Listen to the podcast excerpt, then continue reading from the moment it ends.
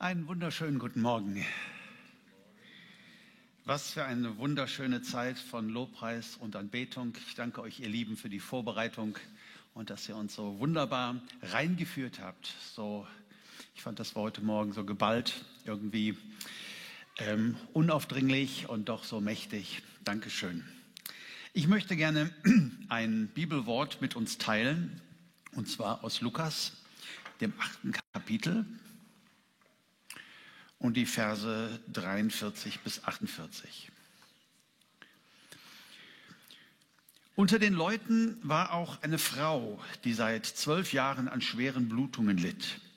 Alles, was sie besaß, hatte sie für die Ärzte ausgegeben, doch niemand hatte sie heilen können. Diese Frau drängte sich von hinten an Jesus heran und berührte den Saum seines Gewandes. Im selben Augenblick hörten die Blutungen auf. Wer hat mich berührt? fragt Jesus. Alle beteuerten, sie seien es nicht gewesen. Und Petrus meinte, Meister, die Leute drängen sich ja von allen Seiten um dich. Doch Jesus beharrte darauf, irgendjemand hat mich berührt. Ich habe gespürt, dass eine Kraft von mir ausgegangen ist. Der Frau war jetzt klar, dass sie nicht unbemerkt geblieben war. Zitternd trat sie vor und warf sich vor Jesus nieder. Dann erzählte sie vor allen Leuten, warum sie ihn berührt hatte und wie sie im selben Augenblick geheilt worden war. Meine Tochter, sagte Jesus zu ihr, dein Glaube hat dich gerettet, geh in Frieden. Wir haben es hier zu tun mit der Heilung einer wirklich sehr, sehr verzweifelten Frau. Eine Frau, die wirklich ein, eine Last zu tragen hatte in ihrem Leben über viele, viele Jahre, ähm, die wir uns vielleicht kaum vorstellen können. Vielleicht kann man sich das als Frau noch eher vorstellen als als Mann, äh, was es bedeutet, wenn monatliche Blutungen auf einmal nicht mehr weggehen, sondern wenn es zwölf Jahre lang weitergeht. Und ähm, heute wäre das ein medizinisches Problem. Heute würde uns das auch medizinisch sehr stark belasten. Aber damals war es eben auch ein religiöses und ein soziales Problem, weil es gab vom Alten Testament her ganz klare Gesetze über Rein und Unrein. Ja. So konnte unrein bedeuten, dass du Lepra hattest, also wirklich eine grausige, lebensbedrohliche Krankheit. Es konnte aber auch ein harmloser Ausschlag sein. Das machte keinen Unterschied. Soweit war man noch nicht, das so groß zu unterscheiden. Du warst au außen vor. Ja, du warst außen vor. Du durftest keinen Kontakt haben mit irgendwelchen anderen Leuten. Heute haben wir viele Badezimmer, wir haben Hygieneartikel, all diese Dinge sind, äh, äh, ja, sind so normal für uns, äh, gerade in der westlichen Welt, in der damaligen Zeit eben nicht. Und vom Glauben der Menschen her, des Gottesvolkes, des alttestamentlichen Bundesvolkes her, wird eben alles unrein, was du berührst. Nur weil wir das heute ganz anders sehen und ganz anders wissen und diesen Glauben an kultisches Unrein oder Rein eher theologisch auslegen, für diese Menschen, für diese Gottesnachfolger, für diese äh, Juden des alten Bundes, war das eine normative Realität. Zwölf Jahre lang wird alles unrein, was du berührst.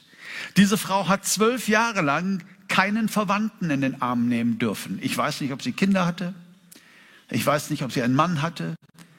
Ja, ich weiß nicht, ob sie noch Eltern hatte, das wird uns alles nicht gesagt. Aber zwölf Jahre lang durfte sie keinen Menschen in den Arm nehmen, durfte sie bei keiner Party dabei sein, durfte sie an keinem Tisch mitsitzen. Ähm, ich glaube, wir können nur ahnen, was diese arme Frau durchgemacht hat und wie verzweifelt sie war. Und sie hätte natürlich, und das ist jetzt der, der, die Brisanz dieser Geschichte, sie hätte überhaupt nicht dort sein dürfen. Ja, sie hätte überhaupt nicht dort sein dürfen. Sie verunreinigt alle. Und äh, es war gegen das Gesetz, es war gegen das, was man damals Gottes Wort genannt hätte. So, ich ähm, bleib so ein bisschen bei diesem Punkt, weil ich in uns das auslösen möchte, dass wir nicht so denken, naja, war ja sowieso Quatsch, mit rein und unrein haben wir ja heute alles gar nicht. Nee, nee, aber damals war es kein Quatsch. Damals war es das, was Leute glauben. Damals war es die Verkündigung. Diese Frau was sie tat, nämlich in eine Menschenmenge reinzugehen. Jesus wurde umlagert wie ein Superstar und in diese Menschenmenge hineinzugehen in ihrem Zustand war ein absolutes Unding. Die Frage ist, ob sie nicht sogar mit einer Steinigung hätte rechnen müssen, wenn man, ähm, wenn sie aufgeflogen wäre. Ja, das hätte Konsequenzen gehabt. Das, was sie tat, ging wirklich gar nicht. Aber sie dachte wahrhaftig, sie könnte sich ein Wunder klauen. Sie dachte wahrhaftig, sie könnte sich ein Wunder klauen. Und dann kommt ähm, es zur Reaktion Jesu. Er sagt, jemand hat mich berührt. Jesus spürt, Kraft ist von ihm ausgegangen. Auch interessant, ne, ganz viele haben ihn ja berührt. Er war ja umringt. Das sagen ja die Jünger, Herr, du bist umringt von deinen Fans. Alle drängen in eine Richtung. Natürlich bist du die ganze Zeit berührt worden. Na, aber einer hat ihn anders berührt. Jemand hat ihn anders berührt, sodass Jesus merkte, dass eine Kraft von ihm ausging, eine heilende Kraft. Und diese Frau wird nicht getadelt und nicht bestraft, sondern geheilt. Das ist, was Jesus so besonders macht. Ja, Tadel wäre angebracht gewesen aus religiöser und aus dogmatischer, aus theologischer Sicht. Strafe wäre sogar angemessen gewesen. Aber stattdessen findet eine Heilung statt. Warum? Weil es unserem Gott immer um den Menschen geht. Das ist das Erste, was ich gerne für uns unterstreichen möchte heute. Es geht unserem Gott immer um den Menschen. Es geht ihm um dich. Es geht ihm um mich. Das ist, warum er uns seine Gebote gegeben hat. Seine Gebote sind für den Menschen. Seine Gebote sind wunderbare Sicherheitsgurte, aber nicht Handschellen. Das ist der Unterschied. Sicherheitsgurte, aber nicht Handschellen. Er gibt seine Gebote zum Wohle der Menschen, aber selbstverständlich darf am Sabbat der Ochse aus dem Brunnen gerettet werden. Ja, selbstverständlich durfte am Sabbat jemand geheilt werden. Und Jesus traf auf Unverständnis. Das ist etwas, was die Pharisäer nicht durchgehen lassen konnten. Das ist etwas, was die religiöse Elite nicht durchgehen lassen konnte. Aber Jesus beweist, Gott ist immer für den Menschen. In einer anderen Geschichte lesen wir, wie Jesus mit seinen Jüngern am Sabbat durch ein Ehrenfeld läuft und die Jünger haben richtig Kohldampf und pflücken ein paar Ehren ab und essen die und sofort kommen die religiösen Führer und sagen, was tun deine Jünger da am Sabbat, was nicht erlaubt ist? Und diese paar Körner, die sie da in den Mund gesteckt haben, wurde dann direkt als Erntearbeit ausgelegt, die natürlich am Sabbat verboten war. Und Jesus gibt uns dort in dieser Geschichte einen Generalschlüssel ein Generalschlüssel zu verstehen, wozu Gottes Gebote sind. In, Markus 2, Vers 27 sagt Jesus, der Sabbat wurde um des Menschen willen geschaffen, nicht der Mensch um des Sabbats willen. Ja, das ist für mich so eine Art theologischer Generalschlüssel und der mich bewahrt vor allem Legalismus, vor aller Gesetzlichkeit, vor aller ungöttlichen Gesetzlichkeit und trotzdem die Gebote Gottes wertschätzen, darüber nachdenken und sie lieben und in Ehren halten in meinem Herzen. Die Gebote Gottes eben nicht als täglicher Maßstab, bin ich hoch genug gesprungen, habe ich genügend geleistet, sondern die Gebote Gottes als Kompass der mich nicht vergessen lässt, wo Norden ist, der mich nicht vergessen lässt, wo Süden ist. Ganz egal, wie ich gerade unterwegs bin, aufgrund meiner Lebensumstände. Der Sabbat wurde um des Menschen geschaffen, nicht der Mensch um des Sabbats willen. Und für Sabbat kannst du hier ganz, ganz viele gute Dinge einsetzen. Die Gemeinde, die Kirche Jesu Christi, ist für den Menschen nicht der Mensch für die Kirche. Die Ehe ist für den Menschen, nicht der Mensch für die Ehe. Alle Gebote Gottes sind für den Menschen, nicht der Mensch für sie. Das ist etwas, was Jesus gelebt hat und wo die Religiösen natürlich dann nervös werden, weil sie wittern wieder, das könnte man ja missbrauchen. Dann kann ja hier zukünftig jeder Unreine rumrennen, wie er will und anpacken, wen er will. Nein, wir müssen ein Exempel statuieren. Wir müssen ganz, ganz klar machen, dass das so nicht geht. Das ist dann ganz schnell das menschliche Denken. Wir haben ja so viel Angst vor der Gnade. Wir haben ja so viel Angst vor der Freiheit. Ja. Was ist, wenn das dann jeder machen würde? Nun, das hat hier einer gemacht. Und Jesus heilt diese Frau. Und das berührt mich ganz, ganz tief. Und das ist auch der große Unterschied zwischen Jesus und den Pharisäern und den Sadduzäern und den ganzen Theologen seiner Tage. Bei den Pharisäern konnte auf Einzelschicksale eben keine Rücksicht genommen werden. Und bei Jesus zählt der Einzelne. Und was ich dir damit sagen will, bei Jesus zählst du. Bei Jesus zählst du. Er zählt nicht die Male, wo du seine Gebote übertreten hast. Er weiß warum. Ja, er weiß warum. Gerechtigkeit, eiskalte Gerechtigkeit fragt nach Tatsachen. Doch Liebe fragt immer nach Ursachen. Und Gott ist Liebe. Gott weiß, warum du lebst, wie du lebst. Und es geht ihm nicht darum, dass du Performer irgendetwas einhältst, dass er dann zufrieden ist und sagt, ja, gut gemacht, 1,50 gesprungen, prima. Sondern es geht ihm um dein Glück, es geht ihm um den Sinn deines Lebens, es geht ihm um deine Berufung. Gott ist für dich. Gott ist für den Einzelnen. Das lernen wir in dieser Geschichte in ganz wunderbarer Art und Weise. Das Zweite, was mich ähm, berührt und was mich sehr glücklich macht, ist, dass Wunder oft passieren, wenn wir am Ende der eigenen Reserven sind.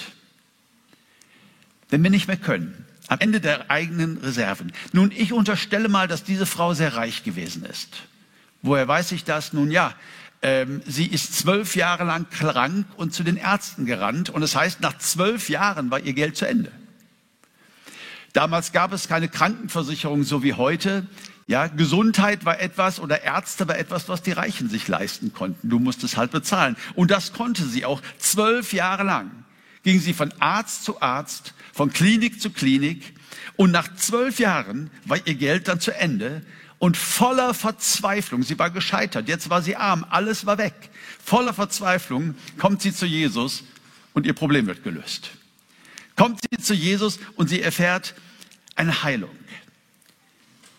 Es ist ja so, dass reiche Menschen gewohnt sind, das Beste von allem zu haben und das Beste von allem zu kriegen. Das ist ja auch heute noch so. Und manche beklagen ja auch in unserem Land, dass es sich immer mehr entwickelt hat zu, einer, zu einem Zweiklassen-Gesundheitssystem. Und ob du irgendwie den Oberarzt zu sprechen bekommst oder nicht, hat dann auch damit zu tun, wo du versichert bist und wie du versichert bist. Und ob du ein reicher Mensch bist oder ob du ein armer Mensch bist. Möge Gott schenken, dass sich das nicht so weiterentwickelt und diese Schere nicht immer weiter aufgeht, denn es tut auch unserem Land nicht gut. Aber das mal nur nebenbei. Reiche Leute sind gewohnt, von allem das Beste zu haben. Und das war diese Frau auch. Und ich glaube, das könnte ein Grund sein, warum wir manches Mal so vom Missionsfeld oder aus der dritten Welt, aus ganz, ganz armen Ländern, ähm, Berichte hören von Missionaren über Wunder, die Gott tut. Ähm, warum? Ich glaube, weil Menschen so arm sind. Weil Menschen sehr oft in ihrer Krankheit sich an niemand anders wenden können. Sie werfen sich auf Gott. Sie werfen sich auf Gott, machen sich völlig abhängig von ihm. Und ich glaube, das ist der, der Grund, warum wir dann oftmals solche wunderschönen Berichte lesen dürfen, dass Menschen berührt werden, dass Menschen geheilt werden, dass Wunder heute noch geschehen. Da, wo Leute am Ende der eigenen Reserve sind. Das scheint Gott etwas ganz, ganz Wichtiges zu sein. Im Alten Testament, da gab es einen Mann namens Gideon. Und ähm, ich liebe seine Geschichte sehr. Man lebte in einer Zeit, wo es den Israelis in ihrem Land nicht sehr gut ging, weil Feinde hatten das Land besetzt und Israel war immer auf der Flucht. Die Feinde zerstörten die Ernte. Israel musste ganz, ganz dolle hungern. Äh, sie klauten ihr Vieh. Es war also eine richtige Horrorzeit. Man versteckte sich vor den Feinden. Die Medianiter waren überall und machten alles kaputt. Und es war ein schweres und es war ein hartes Leben. Und der Gideon, der war in irgendeiner Weinpresse und drosch dort Korn in einer Weinpresse, einfach so ein bisschen Korn zum Überleben. Und dann kommt dieser Engel und beruft ihn, der Befreier Israels zu sein. Er sagt, Gott hat euer Leid gesehen und ihr werdet kämpfen und Gott wird euch befreien von den Midianitern. Und er beruft jemand, der sich für völlig unqualifiziert hält. Gideon sagt, was? Ich? Nein, ich doch nicht. Ich bin doch der Geringste, auf mich hört doch keiner. Ich habe doch überhaupt keinen Status, ich habe doch überhaupt kein Ansehen. Da müsstest du doch mit jemand anderem sprechen. Nein, Gott spricht mit dem Geringsten. Sagt, nein, nein, du bist genau der Richtige. Gideon fängt dann an, Männer zu versammeln und stellt eine Armee auf von 32.000. Das klingt erstmal viel, aber die Feinde waren viel, viel mehr. Äh, die Bibel sagt, sie waren wie Heuschrecken. Sie waren unzählbar. Unzählbar. Und Gideon hatte nur 32.000. Und dann male ich mir das ganz witzig aus, wie Gideon mit dem Herrn redet und wie er nervös ist. Nicht nur ist er der Geringste, nun, die Männer folgen ihm jetzt, das ist ja schon mal ein kleiner Erfolg, aber Ich überlege, wie er betet und sagt, Gott, die sind so viele wie Heuschrecken und wir sind nur 32.000. Gott, wir haben ein echtes numerisches Problem. Und Gott sagt, ja, das stimmt, das habt ihr. Ein echtes numerisches Problem. Und Gideon sagt, ja, Gott, danke, schön, dass wir da einer Meinung sind. Wir sind viel zu wenige. Nein, nein, sagt Gott, euer numerisches Problem ist, ihr seid viel zu viel. So heißt es in Richter 7, Vers 2, der Herr sprach zu Gideon, du hast zu viele Soldaten.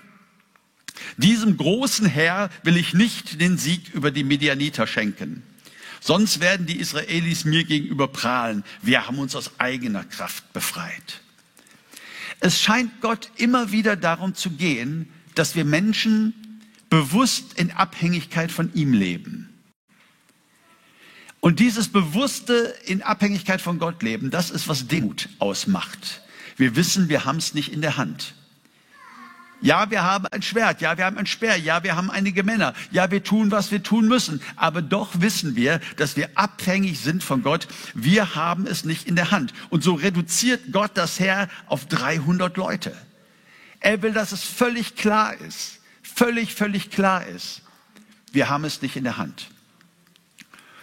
Früher habe ich manches Mal gesagt, Stolz ist Unabhängigkeit von Gott. Und ich habe schon das Richtige gemeint, aber ähm, doch stimmt der Satz so nicht. Es gibt keine Unabhängigkeit von Gott. Unabhängigkeit von Gott ist eine Illusion. Es gibt eine Unabhängigkeit von Gott in deinem Kopf, die du vielleicht leben kannst dass du meinst, dass du unabhängig bist von Gott, dass du meinst, dass du dein Leben selber im Griff hast, dass du meinst, dass du alles selber könntest. Äh, das mag ja sein, aber jeder Mensch, jedes Tier und jeder Grashalm ist zu 100 Prozent abhängig von Gott, der seine Sonne scheinen lässt auf die Gerechten und die Ungerechten, der es regnen lässt auf die Bösen und die Guten. Wir alle sind abhängig von Gott. Aber Leben im Glauben bedeutet eben sehr bewusst sich dieser Abhängigkeit sehr bewusst zu sein und sie gerne und bewusst zu leben. Wenn wir beten, unser tägliches Brot gib uns heute, was Jesus uns gelehrt hat zu beten, das ist so ein Satz, der bekennt, ich bin abhängig von dir. Unser tägliches Brot gib uns heute sollen nicht nur die beten, die arbeitslos sind, sollen nicht nur die beten, die pleite sind, sollen nicht nur die beten, die nicht wissen, woher das Essen denn morgen kommen könnte. Nein, wir alle sollen es beten. Gib uns heute unser täglich Brot ist das Bekenntnis der Abhängigkeit zu Gott, ganz egal wie wir arbeiten. Ich musste auch an die Israelis denken, wie Gott sie befreit hat aus Ägypten. Aber bevor er sie in dieses verheißene Land brachte, wo Milch und Honig fließen, ja, wanderten sie in der Wüste und Gott ließ Manna vom Himmel fallen. Er lehrte sie Abhängigkeit von ihm. In der Situation kannst du nichts anderes machen. Du bist in der Wüste, du bist ein Riesenvolk, du musst irgendwie essen. So fiel das Manna vom Himmel und sie waren so völlig abhängig von Gott und sie lernten diese Abhängigkeit von Gott, dass Gott ihr Versorger war. Dann nahmen sie das Land ein und dann heißt es explizit im Alten Testament, und das Manna hörte auf. Ab sofort gab es Saat und Ernte. Morgens früh aufstehen, auf den Acker, pflügen, säen, ernten, aber in Abhängigkeit von Gott. In Abhängigkeit von Gott. Mit dem Gebet, gib uns heute unser täglich Brot. Und die Tatsache, dass ich einen Job habe, die Tatsache, dass ich Gaben habe, die ich einsetzen kann in meinem Beruf, die Tatsache, dass ich Kraft habe, dass ich gesund bin, all das liegt in Gottes Hand. Und all das ist Gottes Geschenk. So glaube ich, müssen wir nicht erst pleite oder verzweifelt genug oder sterbenskrank sein sondern ich glaube, es kann so eine Herzenshaltung sein, mit der wir leben, mit der wir durchs Leben gehen, zu sagen, Vater Gott, ich bin abhängig von dir. Ich bin abhängig von dir. Danke für meine Arbeit, danke für die Kraft, danke für die Dinge. Und in dieser Demut und in dieser Dankbarkeit lebend, das ist etwas, was uns richtig, richtig gut tut. Das ist etwas, was uns glücklich macht und das ist etwas, auf das Gott reagiert wenn wir uns abhängig von ihm machen. Und eine dritte Sache, die ich wiederum betonen möchte, die ich manches Mal gesagt habe ähm, und die wir auch hier lernen, ist, echter Glaube wird aktiv.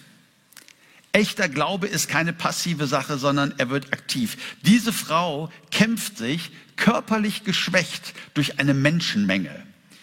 Ich habe mal irgendwo ein bisschen recherchiert, was das jetzt eigentlich genau bedeutet für diese Frau in der damaligen Zeit. Zwölf Jahre lang Blutungen am Stück. Es bedeutet ganz, ganz krassen Eisenmangel, Blutarmut mit verminderter körperlicher Leistungsfähigkeit, Luftnot schon bei den kleinsten Belastungen, Blutdruckabfall, Kreislaufprobleme und so weiter und so weiter. Jesus ist umringt wie ein Superstar alle wollen ihn berühren, alle wollen in seiner Nähe sein. Und eigentlich finde ich, ist das das erste Wunder. Ich finde, es gibt hier zwei Wunder. Das ist das erste Wunder, dass diese Frau es schafft, zu Jesus zu kommen und ihn zu berühren. Ja, ich weiß nicht, wie sie sich eingesetzt hat, aber sie kämpft sich durch diese Menschenmenge und sie ist körperlich doch eigentlich gar nicht in der Lage dazu. Und wisst ihr, was ich denke?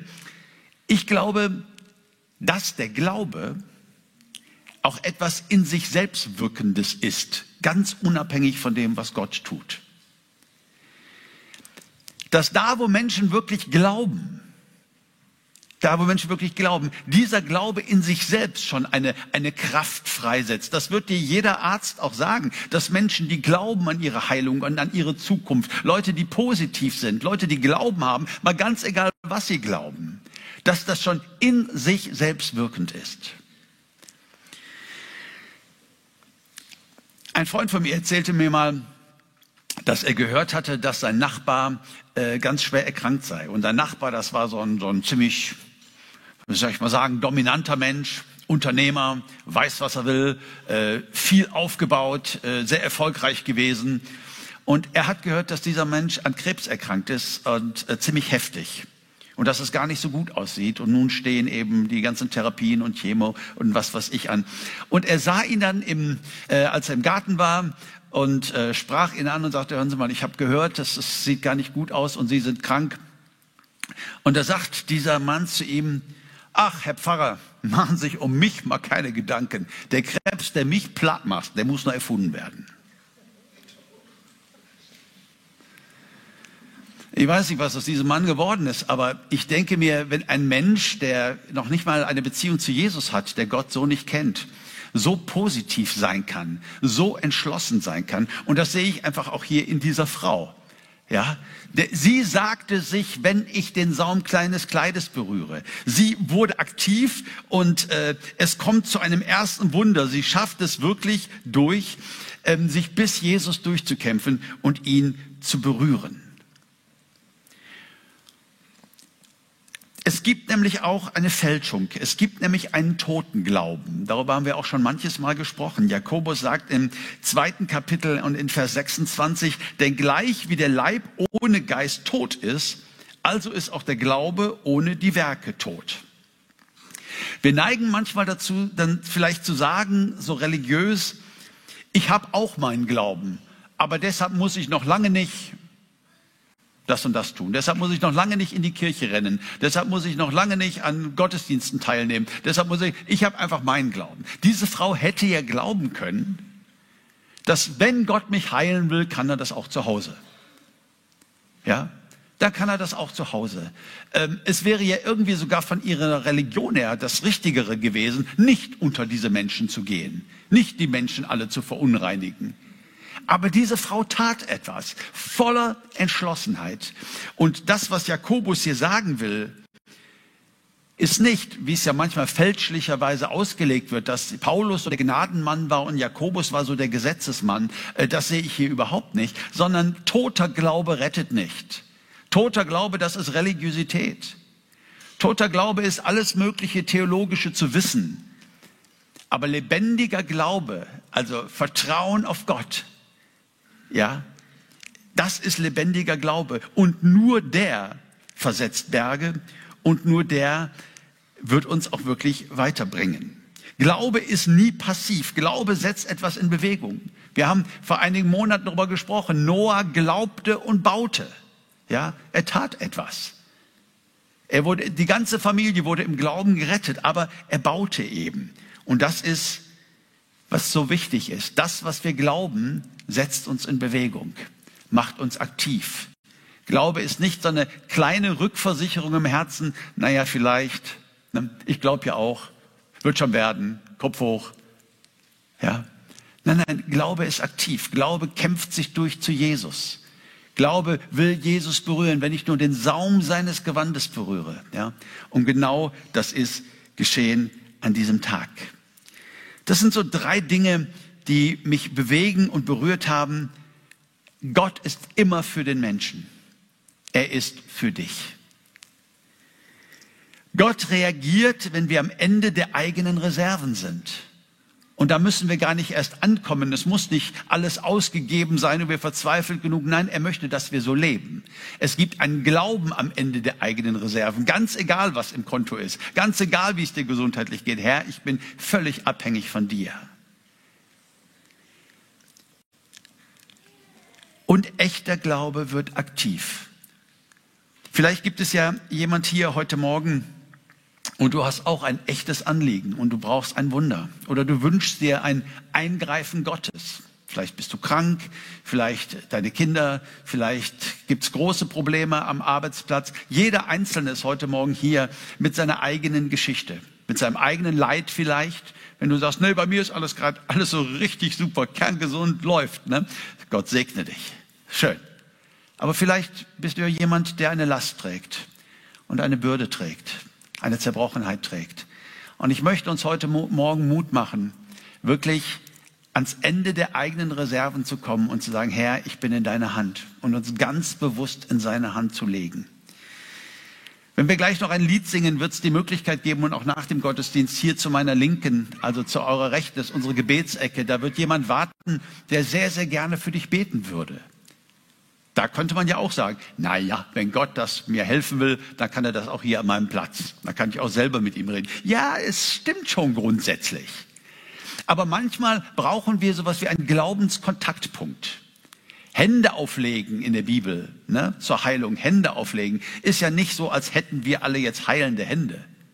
Nein, nein, es ist Gott, der das Wunder tut. Aber es ist jemand, der im Namen Gottes Hände auflegt. Es ist ein Glaubenskontaktpunkt. Abendmahl ist nichts anderes. Es ist ein Glaubenskontaktpunkt. Dieses, dieser Wein und dieses Brot, das wissen wir als evangelische Christen, haben keine Wirkung in sich selbst. Nein, es ist dein Glaube an den Leib Christi und an das Blut Christi. Und doch feiern wir es immer wieder. Jesus hat es uns geboten. Wir erneuern unseren Glauben und wir bekommen was zum Anfassen dabei. Wir bekommen einen Glaubenskontaktpunkt. So kann auch so ein Gebet heute Morgen für dich ein Glaubenskontaktpunkt sein. Und ich wünsche mir, dass wir alle miteinander heute Morgen ein Stück weit den Saum seines Gewandes berühren. Gott ist für dich als Einzelner. Er kennt dich. Gott weiß um deine Situation. Er ist für dich. Du bist ihm wichtiger als dein Lebensstil. Du bist ihm wichtiger, ob du gewisse, als ob du gewisse Regeln gehalten hast. Er weiß genau, warum du bist, wo du bist. Komm heute Morgen und lass uns unserem genialen himmlischen Vater vertrauen und im Vertrauen auf ihn auch in diese Woche gehen. Amen. Ich möchte euch einladen, mit mir aufzustehen zum Gebet.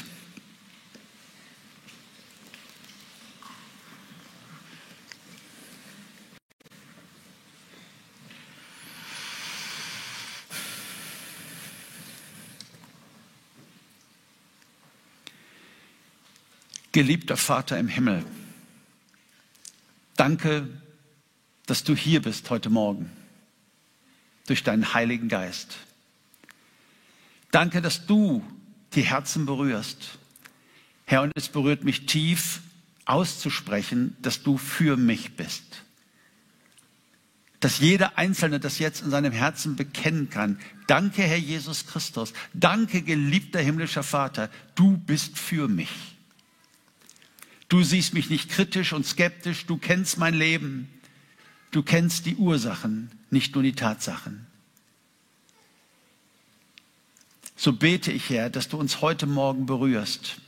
Ich bete, dass du Menschen berührst, dass sich auch Probleme lösen, dass, dass es Antworten gibt oder dass du Kraft schenkst. Herr, wenn du nicht den Glauben schenkst, den Berg zu versetzen, dass du die Kraft schenkst, ihn zu besteigen. Dass du weißt, in jeder Situation, bist du für uns. Lasst uns gemeinsam das Gebet des Herrn sprechen. Unser Vater im Himmel, geheiligt werde dein Name, dein Reich komme, dein Wille geschehe, wie im Himmel, so auf Erden. Unser tägliches Brot gib uns heute und vergib uns unsere Schuld, wie auch wir vergeben unseren Schuldigern. Und führe uns nicht in Versuchung, sondern erlöse uns von dem Bösen. Denn dein ist das Reich und die Kraft und die Herrlichkeit in Ewigkeit. Amen. Amen.